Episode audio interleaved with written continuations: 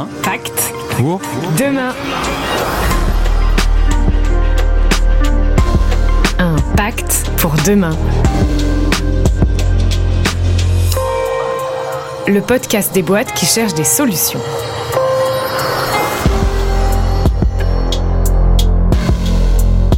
Salut Le rapport 2022 du GIEC est très clair. Nous pouvons encore agir pour préserver une planète vivable, mais nous devons agir dans les trois années qui viennent. Ça nous laisse 913 jours pour changer le monde. Mais la question au fond, c'est pas est-ce qu'il faut changer le monde faut être con comme un conspirationniste pour croire le contraire. La vraie question, la plus difficile, c'est comment et si nos actions individuelles sont importantes, le levier crucial, ce sont les choix stratégiques des pouvoirs publics et les actions des entreprises. On a 913 jours pour agir tous ensemble. Alors l'ADN et So Good, soutenu par Pernod Ricard France dans le cadre de son programme Ensemble et engagé, se sont réunis pour vous proposer un pacte. Un pacte pour demain, alors oui, il y a un jeu de mots dans le titre. C'est un podcast dédié aux entreprises qui cherchent des solutions. Une conversation sincère entre des représentants et des représentantes d'entreprises et des activistes sur des sujets précis pour aider les entreprises à opérer leur transition. Si vous êtes là, c'est que vous aussi vous faites ce pacte. Alors bienvenue, c'est ensemble qu'on aura de l'impact.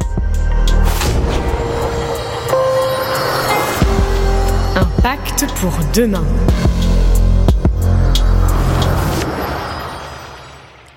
L'un des plus grands philosophes du XXe siècle disait Il suffirait qu'on l'achète plus pour que ça se vende pas. Oui, mais voilà, cher Coluche, puisque la phrase est de lui, nous achetons. Alors bien sûr, nous sommes influencés par la publicité et l'offre conditionne la demande, mais force est de constater que nous continuons d'acheter. Nous savons bien que nos moyens de production et de consommation dérèglent le climat et contribuent à la disparition de la biodiversité. Nous entendons les alertes du GIEC sur notre trajectoire actuelle qui va a priori vers un réchauffement climatique de 2,8 degrés et nous constatons qu'il fait désormais 30 degrés en octobre et que c'est pas une très bonne nouvelle. Mais nous ne sommes pas prêts encore à réduire notre consommation ou alors uniquement à la marge. Alors puisque nous continuons d'acheter, nous devons changer les produits que nous achetons. De leur conception à leur acheminement, de leur durabilité à leur composition, l'impératif écologique doit désormais dicter toute la fiche produit. Après la consommation responsable, est-ce l'heure de la production responsable?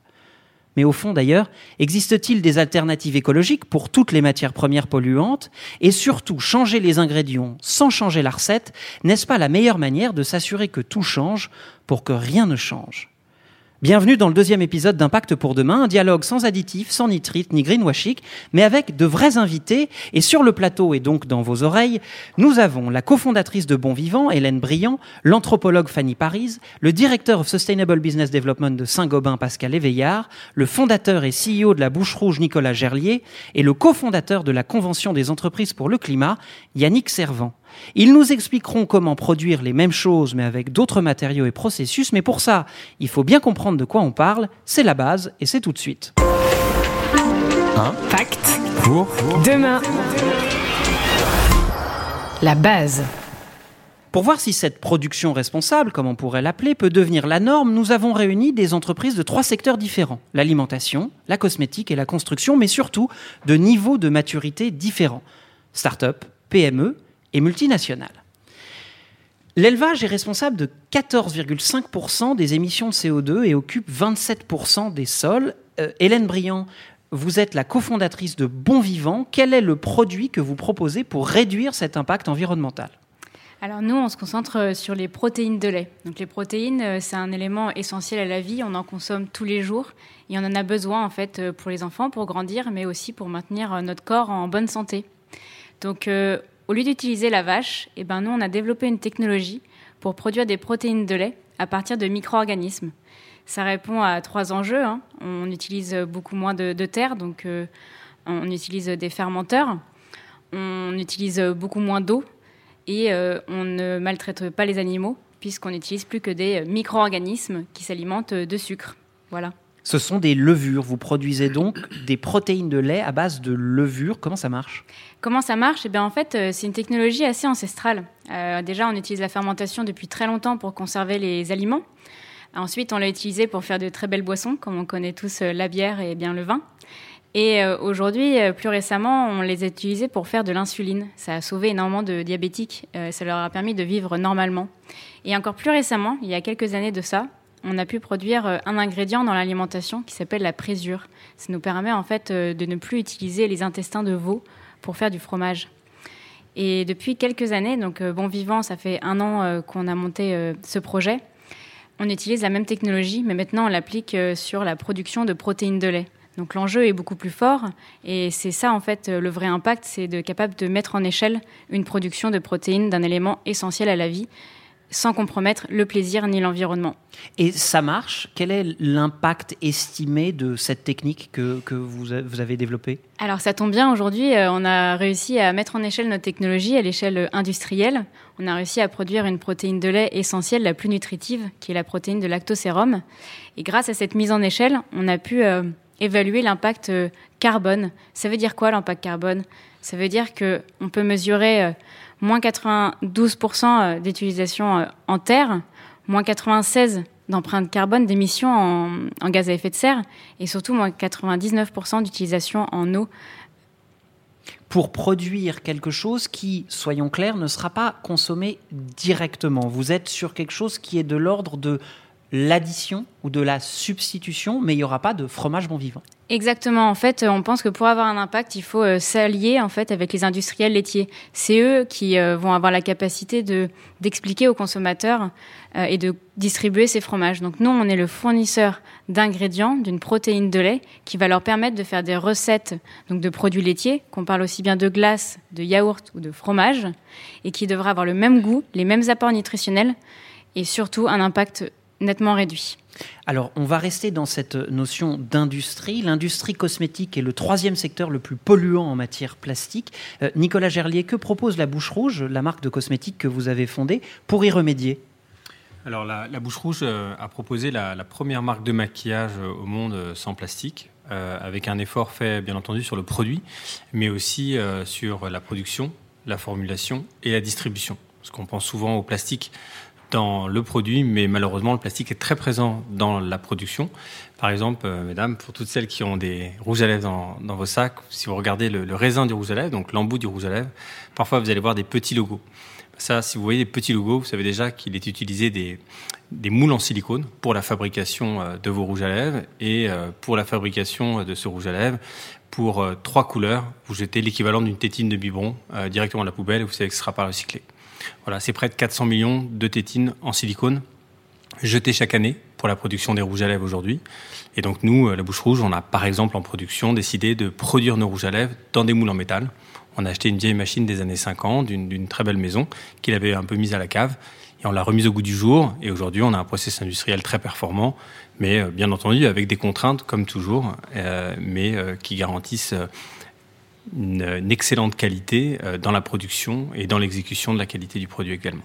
Et ça implique aussi un changement de modèle industriel, notamment l'utilisation massive de recharge. Vous avez abandonné en grande partie l'idée d'avoir euh, des accessoires qui soient à usage unique. Exactement. En fait, euh, je pense qu'on aura certainement des, des, sujets de conversation après avec certains invités, mais la consommation, c'est de la consommation. Euh, moi, ma conviction, c'est que si on veut changer le monde, il faut tenir euh, compte de ce qu'est l'individu. Et euh, nous, on fonctionne par plaisir ou par désir.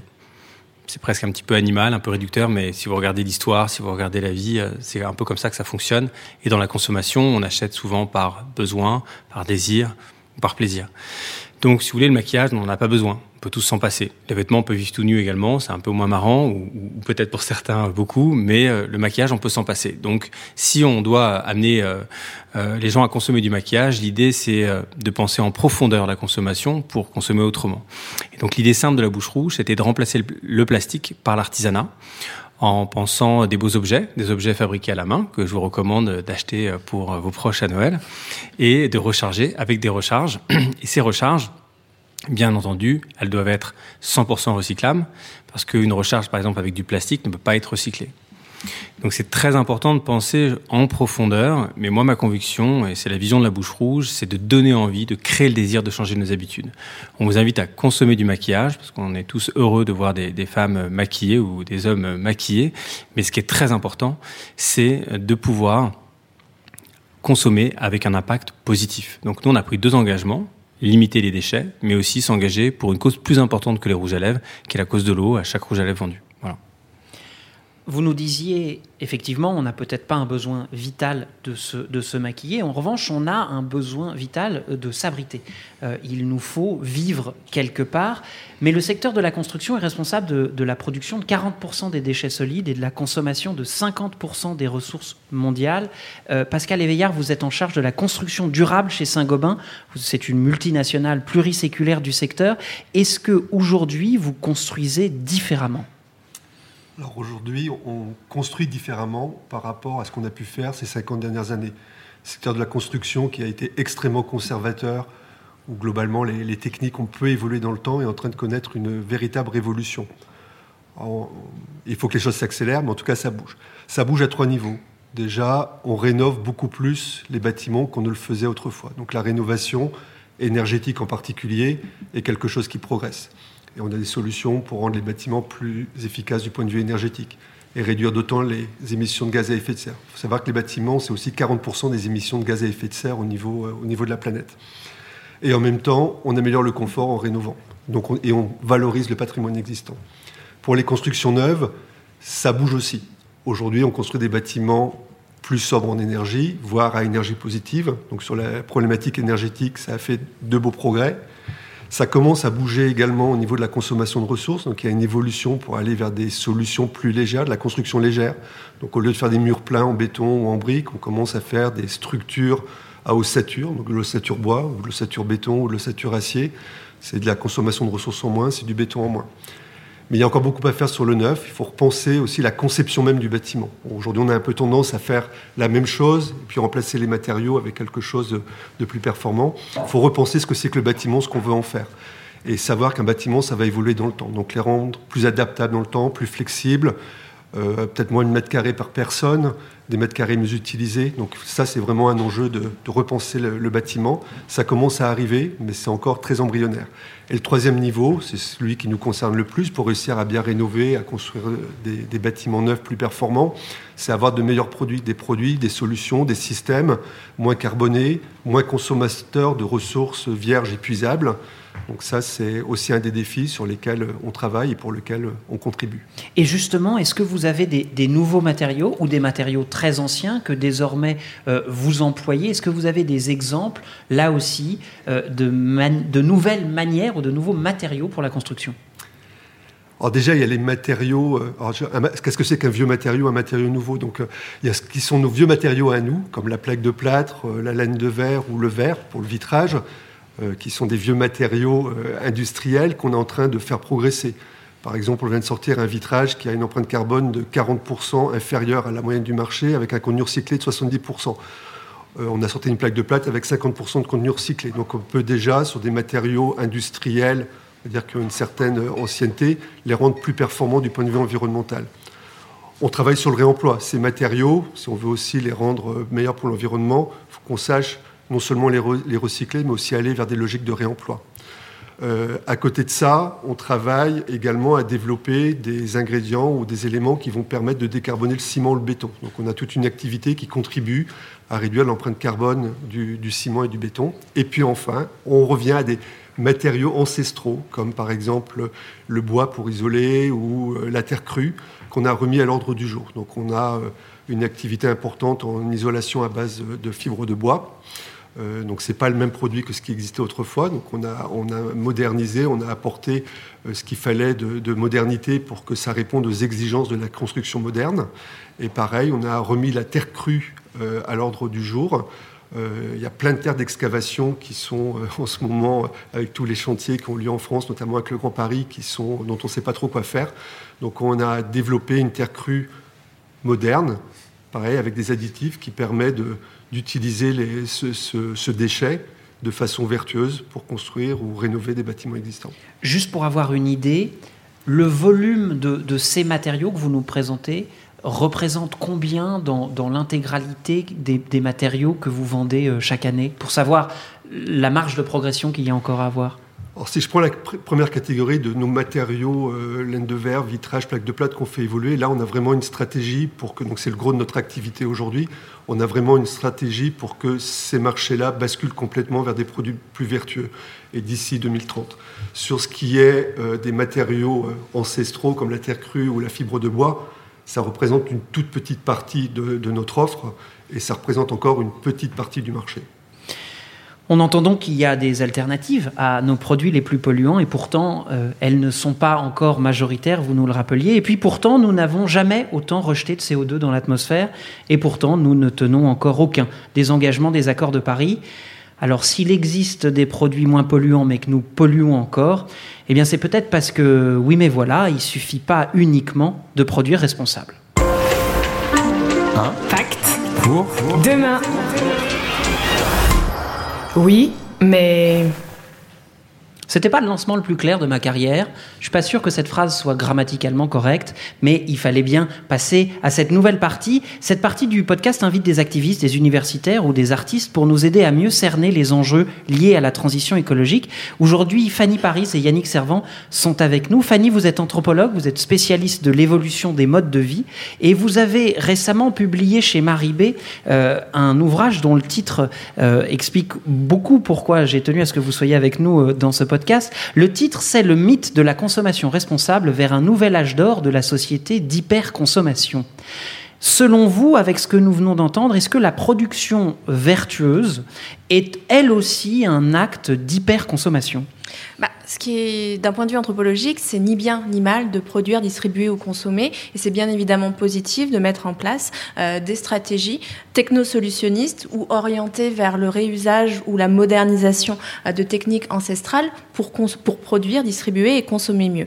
Ce que l'on peut dire euh, par rapport à toutes les études de terrain que je mène sur ce sujet-là, c'est qu'il est rarement question de consommer moins. On consomme certes différemment et souvent plus. On va déplacer certaines pratiques, on va mettre un nouvel imaginaire qui va être perçu comme plus désirable, euh, en contradiction souvent avec l'hyperconsommation euh, du siècle dernier. Mais dans les faits, euh, on va amener la consommation dans une nouvelle phase de désirabilité euh, face à l'urgence socio-éco-environnementale où on se dit euh, que nos modes de vie euh, ont peut-être atteint euh, leurs limites et qu'on a un impact négatif sur le monde. Mais comme euh, en tant qu'individu, on n'aime pas forcément renoncer au confort, on va essayer de, on va se tourner vers des solutions prêtes à penser qui vont dépendre euh, de notre position sociale, des valeurs, soit d'ordre sociétal ou écologique qu'on va prôner, mais également des solutions que l'on va nous présenter pour essayer de réduire au maximum l'effort ou les changements dans nos routines quotidiennes. Et ça, pour le coup, c'est ni bien ni mal, c'est un constat. Par contre, euh, là euh, où on doit euh, se poser des questions, c'est de se dire est-ce que toutes ces initiatives, aussi vertueuses soient-elles, est-ce qu'elles sont nécessaires pour amener à questionner de manière un petit peu plus profonde la place de la consommation des objets, des services et de l'imaginaire qui va être porté? Et si on a une lecture plus grande, plus large dans l'histoire, on se rend compte qu'à chaque changement hein, de type de production ou d'énergie, ça a amené à réorganiser la société, à renoncer à certaines manières de faire et à en imaginer d'autres. Et est-ce que un changement au prix du moindre effort et surtout par la consommation, ça va amener le collectif et la population à changer de manière radicale et en accord avec euh, l'urgence qui nous anime tous? Yannick, vous êtes le cofondateur de la Convention des entreprises pour le climat. En, en entendant Fanny nous expliquer que euh, essayer de, au fond, de faire advenir un autre monde avec les outils qui ont condamné euh, le nôtre, c'est peut-être pas le plus efficace. Est-ce qu'on peut quand même pas se dire qu'après tout, consommer mieux, c'est quand même préférable à consommer sans rien en avoir à, à foutre en fait? C'est-à-dire, est-ce que consommer mieux, c'est pas déjà un premier pas utile et important? Imaginons euh, que je sois allergique aux arachides. Je mange euh, 10 sneakers par jour. Est-ce que en n'en manger que 9, c'est un progrès? Pour votre surcharge pondérale, peut-être. Pour votre allergie aux arachides, a priori, non. C'est un peu comme, j'aime bien raisonner par métaphore, c'est un peu comme ça que j'ai envie de, de- de- de présenter le sujet. Moi, j'ai envie de rebondir sur un mot euh, qui a été prononcé juste avant moi, qui est celui de limite. Euh, on a besoin d'interroger et surtout de nourrir notre rapport aux limites. Il y a un concept qui s'appelle les limites planétaires. Il y en a neuf. En France, on a l'habitude de regarder le sujet environnemental à travers le prisme énergie-climat. Euh, Jean-Marc Jancovici a énormément aidé à énormément de prises de conscience, dont la mienne, à travers ce prisme-là. Et effectivement, on, lève notre verre d'eau à Jean-Marc Jancovici. Sauf que, rien que sur le sujet climat, euh, probablement dans les personnes qui nous écoutent, il y en a qui ont fait une fresque du climat. Quand on s'intéresse au sujet, on se rend compte qu'il y a des boucles de rétroaction. Il fait plus chaud, donc la banquise fond, donc euh, l'albédo de la Terre baisse, donc il fait plus chaud, donc la banquise fond. Et en fait, c'est la même chose sur chacune des limites. maintenant, on parle de plus en plus de climat et biodiversité. Les biodiversités ont leur propre boucle de rétroaction. Et en fait, les limites ont leur rétroaction entre elles. Donc on est sur un truc hyper complexe. Et donc ça, c'est les limites planétaires qui doivent être conjuguées à la réflexion sur les ressources dont on dispose. Moi, un chiffre que j'aime beaucoup utiliser, euh, je me base sur des, conférences, euh, des, des chiffres d'Aurore Stéphan, qui est une spécialiste française des ressources minérales. Euh, elle fait le calcul, c'est à peu près 170 grammes par kilovolt d'une batterie qu'une Zoé, qui est un moyen de déplacement qu'on pourrait considérer comme à peu près sobre, par rapport à un SUV façon char d'assaut de 2 tonnes 4, euh, il y a 7 kg de lithium dans une batterie de Zoé.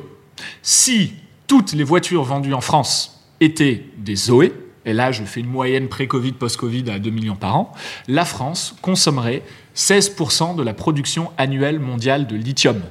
Ce qui pose plein de questions. Ça pose la question de, du coup, est-ce que euh, j'achète une Zoé ou est-ce que je change mon smartphone? Ça, c'est pour nous. Ça pose la question de si les Français ont des Zoé, est-ce que les Allemands, les, Irlandais, les Polonais y ont droit? Après, on dézoome, on dit si les Européens ont droit à des Zoé, est-ce que les Africains ont droit à des Zoé, est-ce que les Asiatiques ont droit à des Zoé? Donc ça, ça met les questions sur la question du partage. Et ensuite, on pourrait se dire, non mais attends, que t'es con, euh, du lithium, il y en a, euh, on en a des réserves, on n'a qu'à extraire. On n'a qu'à extraire plus chaque année. Euh, sauf que l'extraction de ressources minérales est énormément consommateur en eau.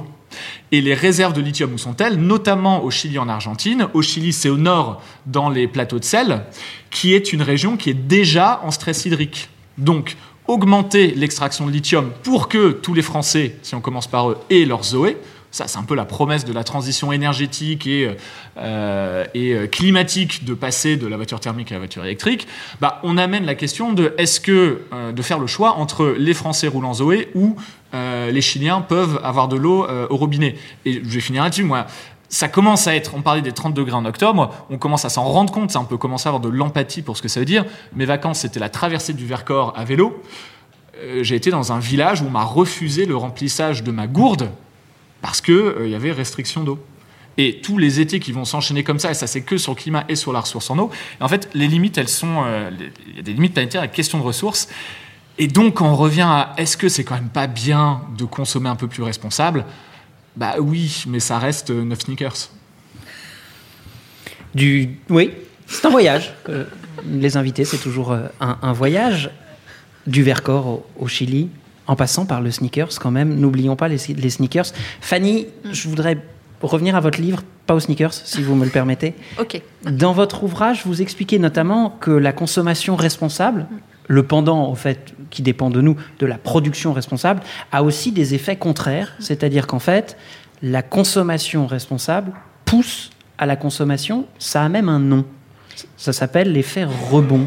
Exactement quand vous parlez euh, de limites, nous, on parle de contraintes en anthropologie. Comment on va cadrer la consommation en intégrant de nouvelles normes dans le quotidien, en faisant bouger la frontière entre ce qu'il est de bon ton de consommer et ce qu'il est de moins bon ton de consommer? Et avec euh, la consommation responsable qui s'encapsule dans une idéologie euh, qui s'appelle le capitalisme responsable, qui vise à faire rimer profitabilité économique et transition socio-éco-environnementale, on va induire de nouvelles contraintes, mais dans la facilité. Et du coup, avec les offres prêtes à penser de la consommation responsable dont je vous parlais euh, précédemment, et eh ben ça va amener à plus consommer parce qu'on va se donner bonne conscience et on va avoir en quelque sorte l'illusion d'avoir une empreinte sur le vivant qui va être inférieure. Et du coup, l'effet rebond, c'est de se dire comment, en croyant que l'on consomme mieux et moins, en définitif, on va consommer plus. Ça amène euh, aussi à reposer sur la logique de découplage qui viserait à mettre d'un côté la croissance économique et de l'autre côté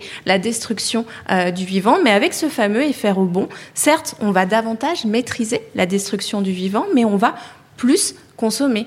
Un exemple euh, tout bête parmi d'autres si euh, on va consommer des aliments locaux ou faire attention à limiter euh, les protéines animales dans son, dans son alimentation, ça va nous permettre de justifier des voyages en avion ou d'autres pratiques qui vont être beaucoup plus énergivores. Pareil, on va rénover son appartement ou sa maison individuelle et on va peut-être chauffer plus parce qu'on se dit que c'est mieux isolé ça nous amène à questionner euh, la dimension systémique de nos modes de vie et de nos consommations en disant ce qui paraît euh, être euh, une bonne solution, quelque chose de progressiste au premier abord. Est-ce que ça l'est vraiment si on s'interroge à la fois à l'échelle planétaire pour les autres humains, mais également pour le vivant de manière générale. La voiture électrique, c'est un très bon, c'est un très bon exemple parce que au-delà euh, du lithium qui va amener euh, des écosystèmes dégradés à des populations locales, ça questionne aussi à la fois la recyclabilité des batteries, mais également euh, avoir une flotte mondiale de voitures qui grossit parce que quand on va revendre se débarrasser de sa voiture, elle va aller dans d'autres régions du monde ce qui va faire que ce qui paraissait être une bonne idée et ce qui nous amène dans le changement, parce que c'est vrai qu'à l'échelle de l'individu, il y a plein de déplacements, de nouvelles pratiques, et euh, le changement est vécu de manière sincère. Si on dézoome, si on enlève nos émotions et notre bonne conscience, et eh ben on se rend compte euh, que euh, le constat est beaucoup plus nuancé et questionne cette fameuse, comme je disais tout à l'heure, désirabilité de la consommation responsable. Enfin, il faut bien qu'on fasse quand même quelque chose. Alors, Yannick, la Convention des entreprises pour le climat accompagne des entreprises dans la mutation de leur business model euh, au long cours. Hein. on ne parle pas de, de, stage de sensibilisation, c'est vraiment un processus dans le temps long. Est-ce que, malgré ce qu'on vient d'entendre, malgré les sneakers et le Chili et la Zoé, opter pour une production responsable, est-ce qu'au moins on pourrait se dire que c'est une bonne première étape, y compris pour les entreprises que vous accompagnez? Euh, oui, oui, si ça s'inscrit dans une, euh, une réflexion de, trajectoire long terme. Et ça, ça amène la question à quel type d'entreprise suis-je, quelle est la nature de mon actionnariat? Et me permet-il des vraies réflexions long terme? Et, euh, notamment une entreprise à l'actionnariat familial peu diluée, peut, par sa nature, avoir une logique de transmission, de préservation qui invite beaucoup plus à ces réflexions-là. Et en fait, le parcours de la CEC, c'est commencer, c'est un, parcours, il y a eu la première édition, mais maintenant il y en a d'autres, c'est un parcours en six sessions. La première, c'est comprendre ce sujet des limites. En général, ça fait plutôt mal, surtout quand on prend le temps, mais c'est OK, et ça fait partie du voyage, du parcours, de pouvoir se dire OK, c'est OK, c'est la merde, et c'est OK de se le dire. Euh, et ensuite, dès la deuxième session, dire OK, quels sont les modèles économiques qui permettent d'explorer quelque chose de compatible avec les limites planétaires. Et en fait, quand, le, quand on transforme comme ça, dans le monde de l'entreprise, notamment quand on regarde du côté de, des rapports de force économiques politiques, c'est souvent la question de la contrainte. La contrainte n'est pas acceptable, c'est déjà, déjà assez difficile comme ça d'être euh, entrepreneur, d'être dirigeant d'entreprise. Mais moi, j'ai envie de proposer un regard différent qui est entreprendre l'économie de manière générale, c'est un exercice d'optimisation sous contrainte. Si on décide que les limites planétaires, c'est juste un nouvel euh, ensemble de contraintes, bah, on reste complètement dans les clous de euh, quelle est la nature de mon métier en tant qu'entrepreneur.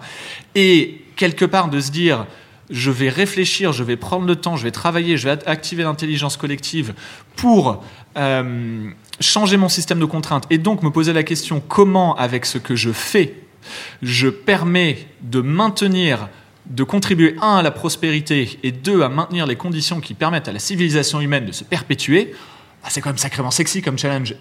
Et ça donne un, élan, une motivation qui est assez incroyable une fois que c'est vraiment descendu dans les tripes.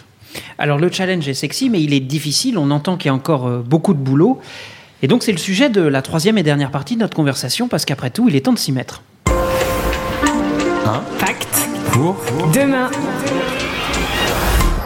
on s'y met.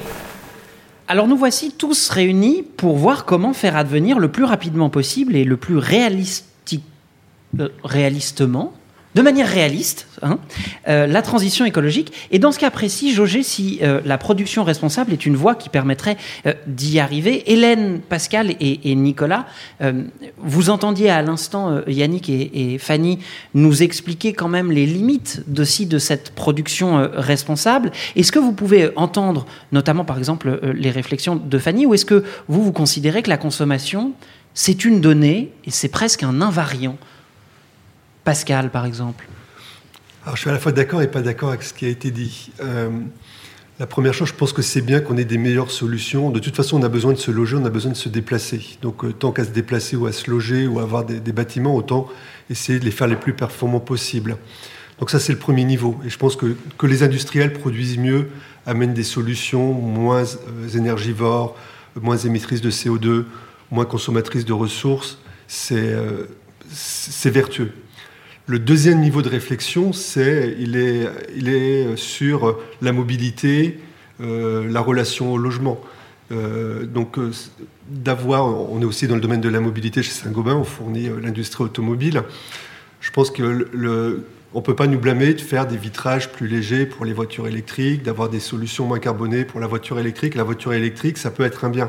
Le problème de la voiture électrique, c'est si on l'utilise pour tout, pour faire plein de kilomètres. Donc c'est repenser la mobilité. C'est comment est-ce que la voiture électrique s'articule avec le train décarboné ou avec d'autres modes de transport comme, comme, le, comme le vélo. Et là, quand on commence à élargir le champ de la réflexion, je pense que les solutions vertueuses qu'on amène peuvent trouver une utilisation dans un champ vertueux. Et pareil pour le bâtiment. Donc euh, l'effet rebond sur l'efficacité énergétique, c'est vrai. Il y a des gens, c'est plutôt chez les gens aisés, quand ils ont isolé leur logement, ils ont une tendance à monter un peu la température du chauffage. Donc le niveau d'après, c'est l'éducation. On peut aussi éduquer, on peut aussi apporter un niveau d'information qui fait prendre conscience de, de l'erreur éventuellement commise ou de la surconsommation et ramener les gens à, quelque chose de plus raisonnable. Et puis euh, sur euh, le bâtiment, euh, bah, c'est se reposer la question de c'est quoi les mètres carrés utiles dont j'ai besoin, c'est quoi euh, euh, le logement idéal? Donc je pense qu'on ne va pas revenir à la caverne. Donc on a, on a le droit d'avoir des logements confortables. Par contre, est-ce qu'on est moins confortable dans 120 mètres carrés que dans 150 bah, Ça, c'est le genre de question. Et c'est là quelle est la surconsommation. Donc je pense que pousser les à être vertueux, à avoir des solutions vertueuses, c'est important pour qu'on puisse avoir le niveau euh, suivant de réflexion sur bah, finalement c'est quoi ma relation à une mobilité vertueuse, à une construction vertueuse. Nicolas, vous nous rappeliez au fond que nous sommes des créatures de désir et de satisfaction aussi. Notre cerveau est fait pour nous pousser à la satisfaction. Est-ce que euh, on doit maintenir peut-être une forme de consommation plus responsable peut-être, mais pour en entamer cette action, cette réflexion-là C'est-à-dire, est-ce qu'au fond, de temps en temps, se faire plaisir, c'est pas utile pour pouvoir mieux agir derrière? Je pense que c'est euh, important de ne pas culpabiliser le, consommateur. Euh, moi, je suis consommateur et j'ai souvent l'impression, on parle de l'automobile par exemple, euh, d'être un peu prisonnier de débats qui sont entre des sujets politiques et de lobby économique. Moi, par exemple, pendant 5-6 euh, ans, j'ai entendu que l'électrique, c'était demain, que c'était génial, que c'était top, c'était vraiment le truc canon. Limite, il fallait être branché, il fallait avoir une voiture électrique. Tesla est un exemple euh, d'une entreprise euh, fortement valorisée aujourd'hui qui conçoit ce nouveau modèle. Et puis le nucléaire, c'est mauvais parce que le nucléaire, c'est une catastrophe, c'est vraiment mauvais pour l'environnement. Et donc, quand on était gentil, on était pour l'électrique contre le nucléaire.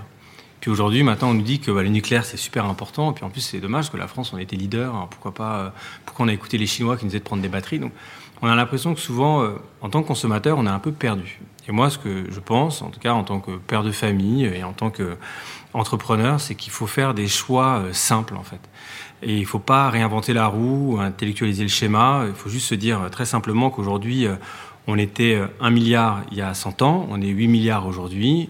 Donc comment est-ce que notre vie a un impact moins négatif? On sait que notre vie va avoir un impact, mais il peut être moins négatif. Et donc pour avoir un impact moins négatif, moi j'ai fait par exemple ce choix personnel de limiter cet impact du plastique.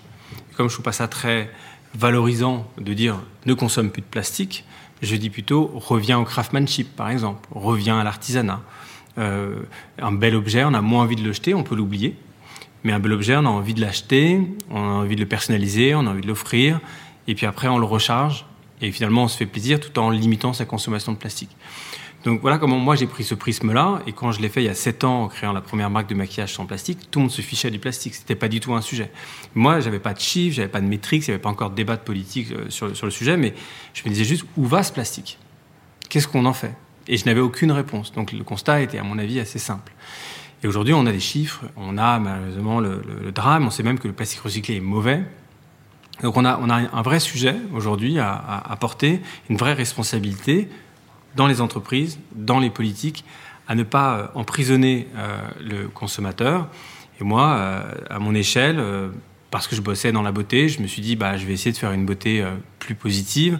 Et dans ma vie de famille, j'essaie de consommer moins de plastique pas simple hein, de faire des choix écologiques aujourd'hui, c'est complexe. Et euh, je crois qu'il faut revenir à des choses simples. Et je pense que si on veut amener les gens à consommer autrement et à les convaincre que euh, la planète, elle peut être meilleure et que les limites ne sont pas forcément une contrainte, eh bien, il faut leur en donner envie. Et c'est vrai que voilà, je pense que souvent on a fait des choses un peu rapidement. Alors il y a l'idée de revenir peut-être à des choses simples et en même temps il y a un besoin peut-être impératif parfois de d'innovation Hélène, votre solution, elle n'est pas possible si on arrête de consommer C'est-à-dire, est-ce qu'on peut se dire aussi que peut-être il y a une forme de consommation qui pourrait être l'engin nécessaire à une forme d'innovation nécessaire et responsable sans se comment dire, baigner d'illusions du technosolutionnisme?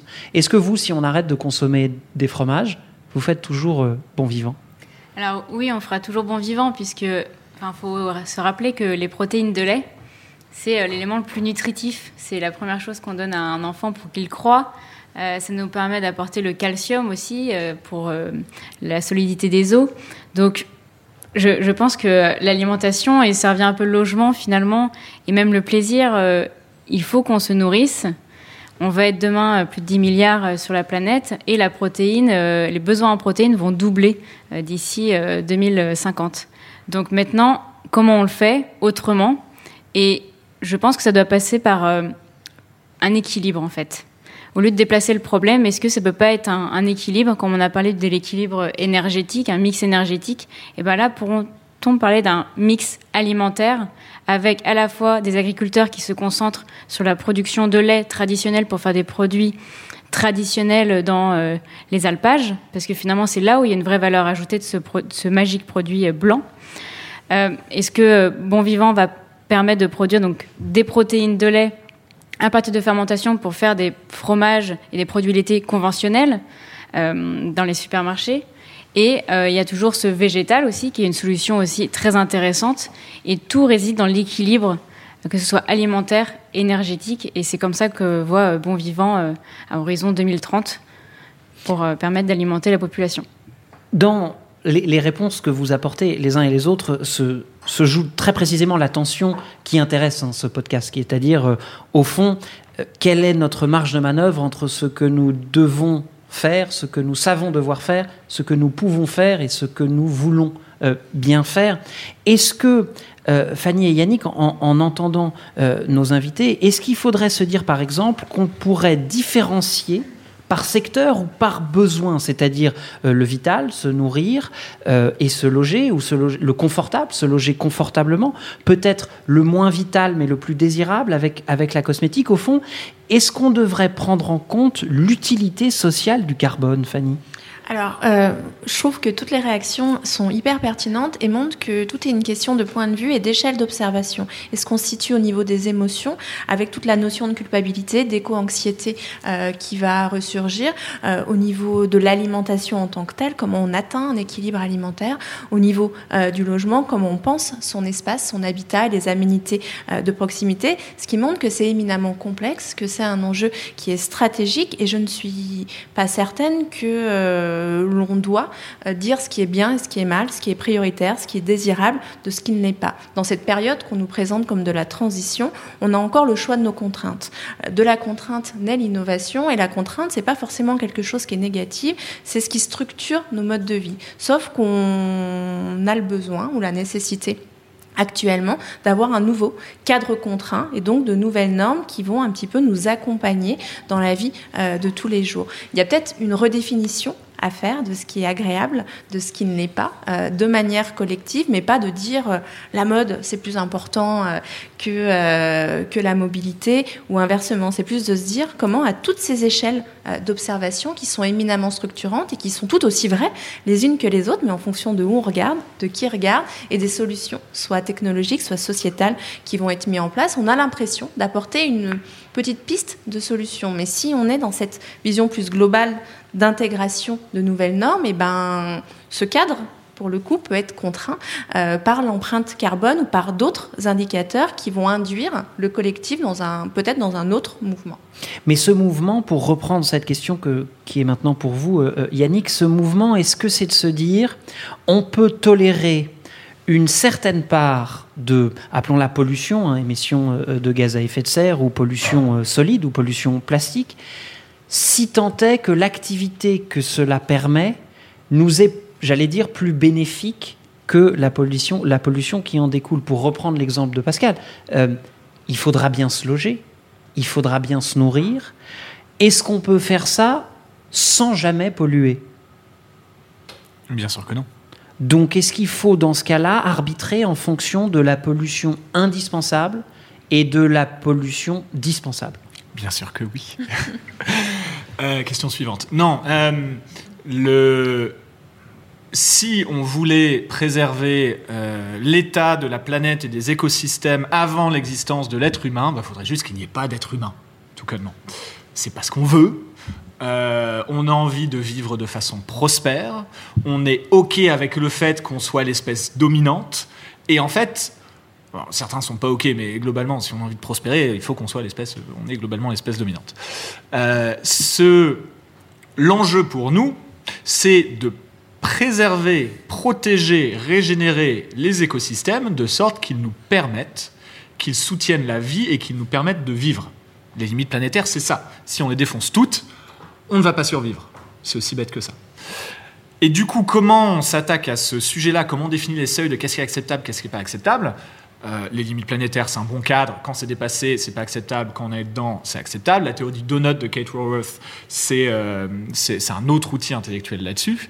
Et c'est intéressant parce que oui, euh, une bonne façon de le segmenter une fois qu'on part de cette base-là, réfléchir par secteur, réfléchir par besoin. La réflexion par besoin, c'était comme ça qu'avait bossé la Convention citoyenne. Se nourrir, se loger, se déplacer. Je crois pas qu'il y avait se divertir. je sais plus exactement les thèmes, mais c'était comme ça. Et par industrie par secteur, c'est le plan de transformation de l'économie française du Shift Project, qui est très focus carbone, mais ça donne des premières pistes. Donc, par exemple, quand on réfléchit au sujet de, l'alimentation, il y a tout un tas de scénarios qui ont déjà été produits euh, à différents moments, qui, euh, qui montre une alimentation à 10 ou 12 milliards qui est compatible avec nos limites. C'est beaucoup moins de viande, c'est beaucoup plus de végétal, c'est beaucoup moins tout court pour ceux qui bouffent trop, euh, et c'est une meilleure répartition, et c'est aussi de l'innovation pour être sur des cultures qui sont beaucoup moins consommatrices d'eau, qui sont beaucoup moins consommatrices d'espace, et qui, euh, parce que on a quand même déséquilibré les systèmes, pour les mécanismes de compensation de, de, fertilisants, d'énergie nécessaires qui en consomment le moins possible. Alors on entend bien quand même que la production responsable n'est pas euh, l'unique voie, vous, vous, nous le dites à l'instant, il y a d'autres manières de penser les choses. L'alternative à cette production responsable, ça pourrait peut-être être la décroissance. Alors c'est un terme difficile dans le débat euh, français. Euh, Nicolas, vous nous disiez tout à l'heure à quel point souvent euh, ces discussions sont en fait l'objet de manipulations qui peuvent être politiques. La décroissance est un, est un terme extrêmement politiquement marqué pour le moment, mais si l'on oublie le débat politique, si l'on se concentre sur ce que serait une décroissance, c'est-à-dire en fait une, une volonté de produire et de consommer de moins en moins, est-ce que Yannick, par exemple, vous la conseillez, vous, aux entreprises qui rejoignent la Convention des entreprises pour le climat? On a dit que de ce côté-ci de la table, c'était les philosophes, les scientifiques, les activistes. et les artistes. Mm, ok, donc n'étant pas non plus artiste, je suis activiste, c'est ça Vous êtes la société civile. Ok, je vais faire de mon mieux pour incarner ce rôle. Donc, non, cette question de la décroissance, elle m'embête euh, parce que elle est non pas à cause du sujet, mais parce qu'elle est euh, systématiquement traitée de façon idéologique. Et du coup, on se retrouve à avoir des débats d'idéologues. Les idéologues, ça s'écoute peu. Euh, moi, il y a une, euh, un terme, une expression, même le titre d'un bouquin que j'aime beaucoup de Jean Birnbaum qui s'appelle Le courage de la nuance. C'est quelque chose qui manque cruellement, dont on a besoin et dont on ne pourra pas se passer parce qu'il n'y aura pas de solution avec du catégorique, du péremptoire, du pointage de doigts et du manichéen. Là-dessus, est-ce que je conseille la décroissance aux entreprises participantes de la CEC Non. Euh, parce qu'il ne m'appartient pas, moi, de leur conseiller euh, ce genre de choses.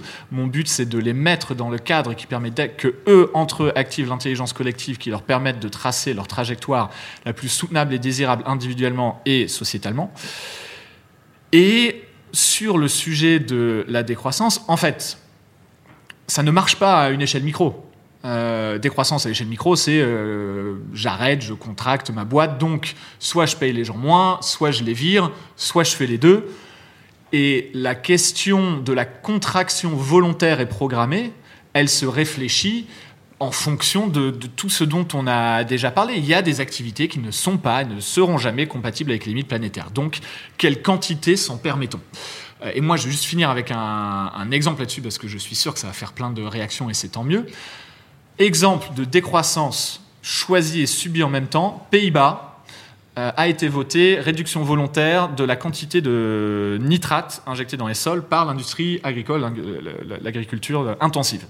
Ce qui mécaniquement induit une réduction volontaire de cheptel. Ce qui veut donc dire que les agriculteurs diminuent leur production. L'État va compenser financièrement la réduction volontaire de production. Ça a été brandi en France dans le milieu de transition comme un acte de courage politique. Sauf que c'est exactement l'inverse. Ça fait 20 ans qu'il y a des rapports aux Pays-Bas qui disent c'est la merde, c'est la merde, c'est la merde, c'est la merde, c'est la merde, parce que la conséquence, c'est que trop de nitrates tue complètement les sols, on ne pourra plus rien faire pousser. Quand on, allie une crise énergétique à ça, la culture sous serre devient non rentable, donc là on est sur une décroissance subie. Et c'est un thème, euh, c'est la bonne façon pour moi de le voir, c'est la question du choisi versus subi. Le choisi, c'est jusqu'à ce qu'on n'ait plus le choix. Nicolas, je vous voyais un peu dubitatif sur la notion de on peut pas du tout décroître même à l'échelle micro. Est-ce que euh, vous, vous, vous pensez que une entreprise peut faire le choix d'une peut-être d'une part de décroissance? En fait, je pense que pour une entreprise, alors moi je suis, une jeune entreprise, euh, mon challenge euh, dans une jeune entreprise, c'est de grandir et moi je dirais que ma vocation c'est de remplacer l'ancien marché par le nouveau. Euh, j'essaye de challenger les limites de l'industrie classique qui est dominée par six grands groupes aujourd'hui, en étant une petite entreprise. Et j'ai été le premier à mettre le doigt sur le plastique dans la cosmétique, le premier à créer une marque de maquillage euh, sans plastique. Et aujourd'hui, j'espère déranger un tout petit peu les grands acteurs pour leur donner envie d'améliorer leur process de production, de formulation, de packaging, de distribution. Donc mon, mon enjeu, c'est surtout pas la décroissance, c'est plutôt la croissance. Et j'espère euh, que euh, aujourd'hui, les grands groupes comprennent qu'il faut peut-être décroître leur activité classique pour soutenir euh, les entreprises de demain. Moi, c'est vrai que j'ai beaucoup de grands groupes qui viennent me voir pour prendre des informations et ils y sont sensibles. Mais je vois bien que derrière, c'est un intérêt économique. Donc moi, je suis un optimiste. Je pense que l'économie se construira non pas par la décroissance, mais par intelligence, pragmatique. De, on parle de sustainabilité, on parle de durabilité. Le meilleur investissement durable aujourd'hui, c'est d'investir dans une entreprise qui, en tout cas dans la consommation, pourra demain être transparente vis-à-vis du consommateur. C'est vrai dans l'alimentation, euh, c'est vrai dans la beauté, euh, c'est vrai dans le bâtiment. Donc le meilleur investissement de demain, la plus belle valorisation d'entreprise de demain, c'est ceux qui s'engagent sur une production euh, durable, parce que le consommateur pourrait y adhérer. Finalement, on n'en parle que depuis 5 à 10 ans de cette responsabilité de consommateur. Si j'écoute encore ma belle-mère qui va m'en vouloir si elle écoute le podcast, elle me dit encore c'est aux hommes politiques de régler le sujet. C'est pas au consommateur. Faut arrêter de faire peser sur le consommateur. Et je dis mais non, c'est aujourd'hui. Si nous, on peut changer le monde en deux ans, c'est notre devoir d'essayer de le faire. Voilà.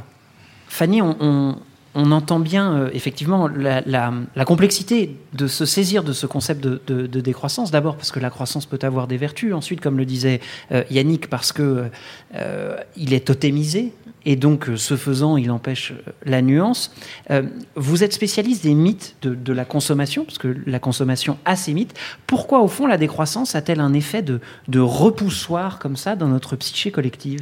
Alors, dans l'inconscient collectif, et même de manière de plus en plus déclarée, la décroissance est perçue comme un retour en arrière, comme une perte de confort et un renoncement au mode de vie que l'on avait. Et tout renoncement, tout retour en arrière n'est pas forcément perçu comme quelque chose de désirable. Et là, je rejoins ce qui avait été dit précédemment. En fait, on nous présente la décroissance comme le mal, euh, la croissance optimiste ouverte euh, comme la bonne euh, voie à suivre.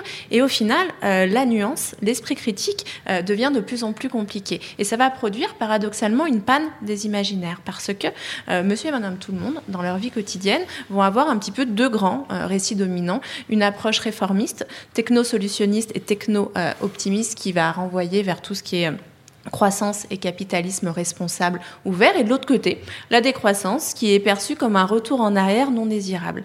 Et comme la réalité euh, n'est pas binaire, comment on se positionne, comment on arrive à donner du sens à nos actions, à ne pas euh, culpabiliser et à avoir un imaginaire euh, qui donne en quelque sorte le cap à suivre et qui va ordonner et donner de la cohérence dans nos modes de vie. Et pour le coup, j'aurais tendance à dire, si on se positionne autour de ces imaginaires, du moment où plein d'individus à des échelles différentes partent du principe qu'effectivement la croissance est possible et on va avoir une frontière un petit peu labile entre le mythe du progrès et les valeurs progressistes, qu'elles soient d'ordre sociétal ou écologique, et que tout le monde a cette même vision, bah peut-être qu'on doit se poser des questions parce que euh, faire différemment, apprendre à produire, distribuer et consommer autrement, en accord avec les limites planétaires, et eh ben, ça questionne euh, nos choix au quotidien, ça questionne de manière systémique l'organisation de nos sociétés et ce rapport de force entre une hyper-responsabilisation de l'individu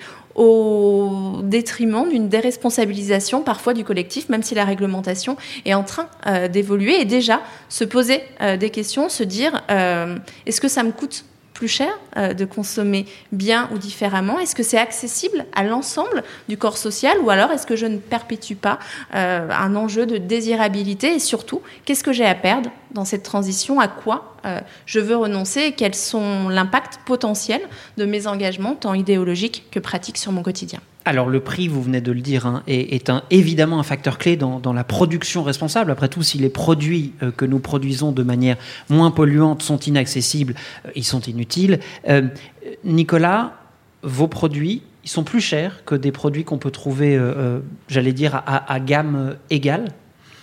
Alors en fait, quand j'ai lancé la maison, le produit était plus cher parce qu'il fallait acheter une recharge à 39 euros pour un rouge à lèvres et un écrin de cuir à 60 euros. Donc ça faisait un achat cher au, premier abord. Et en fait, par volonté d'accélérer ce changement et de le laisser au plus grand nombre, on a transformé nos recharges comme des produits pour que les recharges puissent être des produits soit d'essai pour celles qui veulent euh, transformer après avec un écran en cuir, mais aussi entraîner le maximum de personnes à acheter sans plastique. C'est-à-dire qu'aujourd'hui, nos ombres à paupières, nos poudres de soleil, nos mascaras, euh, nos rouges à lèvres sont sans plastique, en recharge, avec une moyenne de prix aux alentours euh, de 35 euros.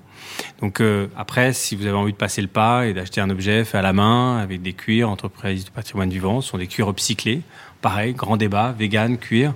J'ai pas fait de vegan parce que le vegan c'est du plastique, donc j'avais pas envie de faire des produits en plastique, alors qu'il y avait des chutes de cuir qui restaient dans les productions et que c'était mieux de réutiliser des déchets que de fabriquer une nouvelle matière en plastique. Voilà. Vous voyez, les débats sont multiples. Et euh, je crois que pour moi, c'est très important de ne pas être dans la tendance, mais d'être dans une démarche authentique, singulière. Je crois que c'est l'intérêt de l'entrepreneuriat aujourd'hui, c'est d'être capable de porter un projet avec conviction et sincérité et de le partager avec les consommateurs.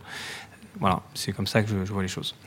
Pascal, les nouveaux matériaux dont vous nous parliez, hein, euh, soit une nouvelle manière de traiter euh, le bois ou, des laines, ou peut-être même parfois euh, du, béton de chanvre. Enfin, euh, ces, matériaux qui sont un peu plus respectueux de l'environnement, est-ce qu'ils sont à disposition de tous vos clients? Est-ce que tous vos clients peuvent les acheter? Et est-ce que c'est le cas? Ou est-ce que pour le moment, il y a encore comment dire, un plateau d'ajustement pour un usage massif de ces nouveaux matériaux? Cette disposition, elle se fait via. On a la chance d'avoir une activité de distribution chez Saint-Gobain euh, donc la distribution des matériaux de construction reprend plutôt pas mal les innovations en France et en Europe, donc la disponibilité est là. Alors sur la question du prix, quand on fait une solution plus durable, alors que ce soit sur ces nouveaux matériaux ou sur nos matériaux traditionnels, Quelquefois c'est plus cher, quelquefois ça l'est pas. Donc il n'y a pas de vérité, il n'y a pas de, c'est pas systématiquement plus cher en tout cas. Et quand c'est plus cher, si on se réfère après au niveau au-dessus qui est le bâtiment, la construction, généralement si on repense la façon de concevoir le bâtiment ou la façon dont on conçoit le projet, euh, on peut faire des économies aussi.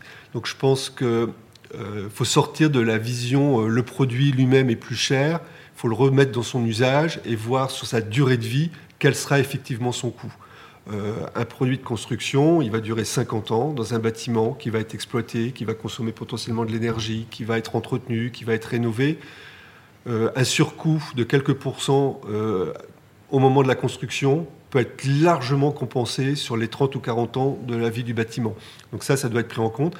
Et puis si on élargit le raisonnement en regardant le coût sociétal, euh, bah, le, coût, euh, le coût du carbone, le coût sur la santé d'avoir des solutions polluantes. Donc quand on réduit tout ça, bah, ces impacts positifs sur la santé humaine, typiquement, euh, si on les met dans l'équation, alors là on se rend compte que souvent le surcoût initial, il est peanuts par rapport aux bénéfices et à la quantification financière de ces bénéfices induits.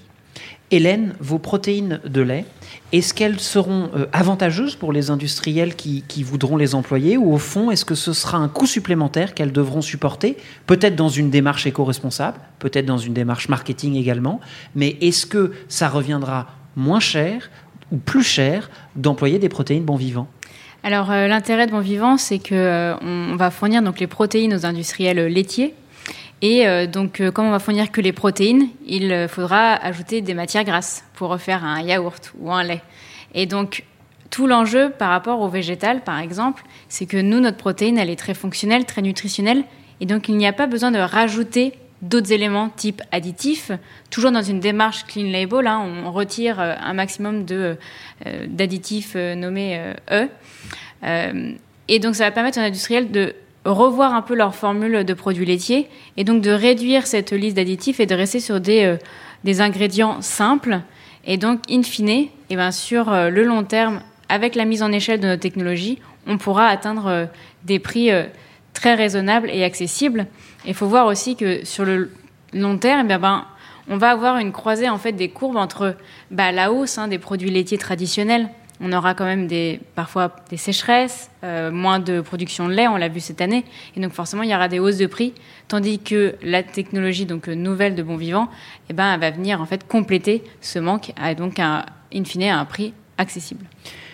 Le podcast que nous enregistrons ce soir, il s'adresse à toutes les boîtes qui cherchent des solutions et nous avons besoin euh, qu'elles en trouvent. Je ne voudrais pas laisser, comment dire, une forme de nihilisme écologique s'installer. Je vais donc me tourner vers la partie société civile de, la table, hein. euh, artistes, chercheurs, euh, euh, artistes, j'ai déjà dit artistes universitaires, j'en passe, et des meilleurs. Fanny et, et, Yannick, et je vais commencer par vous, Fanny, quelle est selon vous peut-être une voie à explorer pour cette transition que nous n'avons pas évoquée encore. On a parlé de production responsable, on a parlé de consommation responsable un peu. Est-ce qu'il faudrait parler de renoncement? Est-ce qu'il faudrait parler euh, de bifurcation? Est-ce qu'il faudrait parler de nouveaux imaginaires? Donnez-nous une petite piste que nous pourrions exploiter. C'est pas du tout parce que j'ai besoin d'un sujet pour le prochain podcast, mais après tout, euh, si on peut joindre l'utile à l'utile, je vous écoute. Alors déjà, je ne vais pas répondre directement à votre question parce que c'est des mots qui sont déjà galvaudés, euh, qui diffusent un imaginaire qui, pour moi, n'amène pas forcément euh, du changement, mais dans l'état actuel des choses, peut-être, c'est de se dire que déjà toute initiative à l'échelle individuelle comme collective qui va dans le bon sens, c'est quelque chose qui est positif, qui nous apprend à faire différemment et euh, à faire en quelque sorte le deuil de l'hyperconsommation du siècle dernier. Mais attention, ne nous reposons pas sur nos lauriers si ça nous semble sympa, facile et euh, en définitive viable. Peut-être que si on a une autre lecture à une autre échelle ou de manière un petit peu plus systémique, on se dit euh, que c'est peut-être un petit peu plus compliqué. Donc du coup, euh, pour répondre à votre question, euh, ça serait plutôt une vision à questionner à chaque fois que l'on a à mener, de manière individuelle comme collective, un choix, une action, un achat, une stratégie de production, de distribution ou de consommation, en se disant déjà comment j'arrive à comprendre les impacts directs et indirects, comment j'essaye de comprendre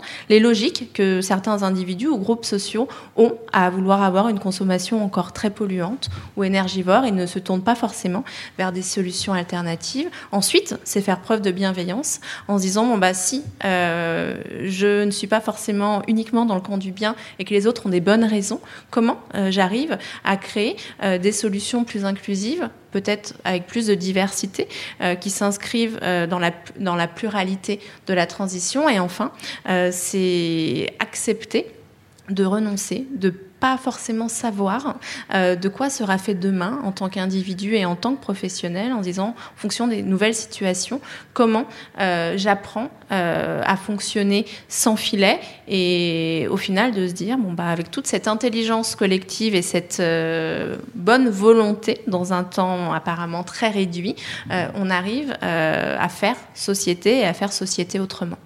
Yannick, une, une voie à explorer peut-être pour parvenir à cette transition? Le rapport public-privé.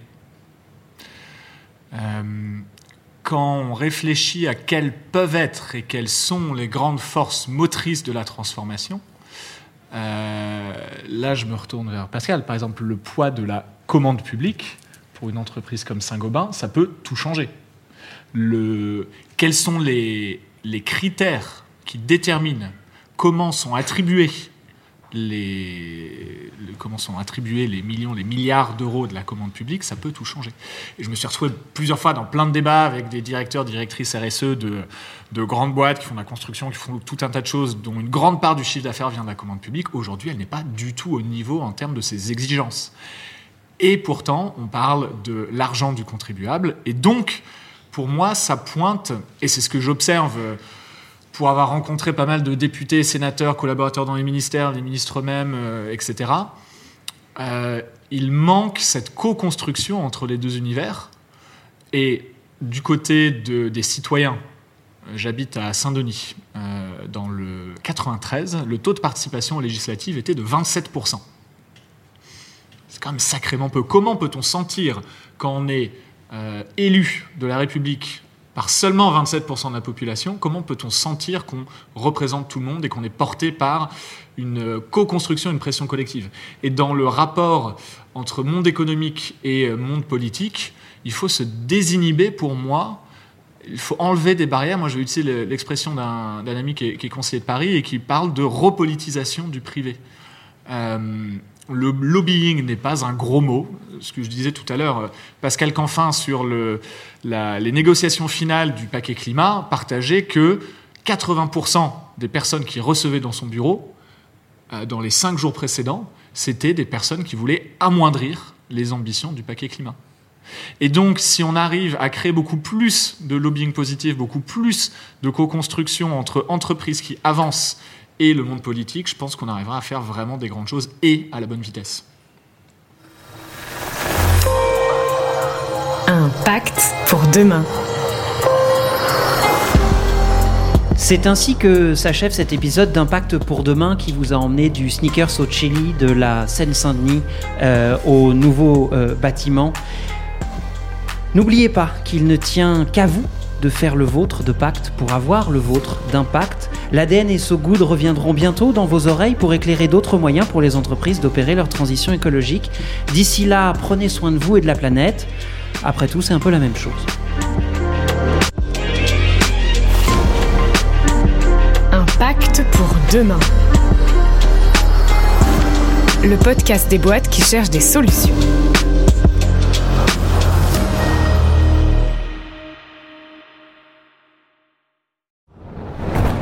On peut faire tellement plus. Peut-être sauver ce monde. So Good Radio. 10 minutes, pour sauver, le, monde. 10 minutes pour sauver le monde. La quotidienne info de So Good Radio. Salut, je m'appelle Diane Poitot. Et moi, c'est Romain Salas. Accordez-nous 10 minutes et on vous donne de quoi sauver le monde. La quotidienne info de So Good Radio qui vous veut du bien. Un tour du monde de l'actualité. De Kuala Lumpur à Saint-Etienne jusqu'à l'Antarctique. Des tortues étoilées enfin protégées aux résidences d'artistes en hôpital psychiatrique. En passant par la défense des personnes transgenres au Minnesota. Bref, on parle de tout. Des infos les plus positives du jour, de celles et ceux qui essaient de rendre notre monde un peu moins pire. Ça s'appelle 10 minutes pour sauver le monde. Retrouvez-nous sur toutes vos plateformes d'écoute préférées. Vous allez voir, ça met la pêche. La super pêche. 10 minutes, 10 minutes pour sauver le monde. So Good Radio. So good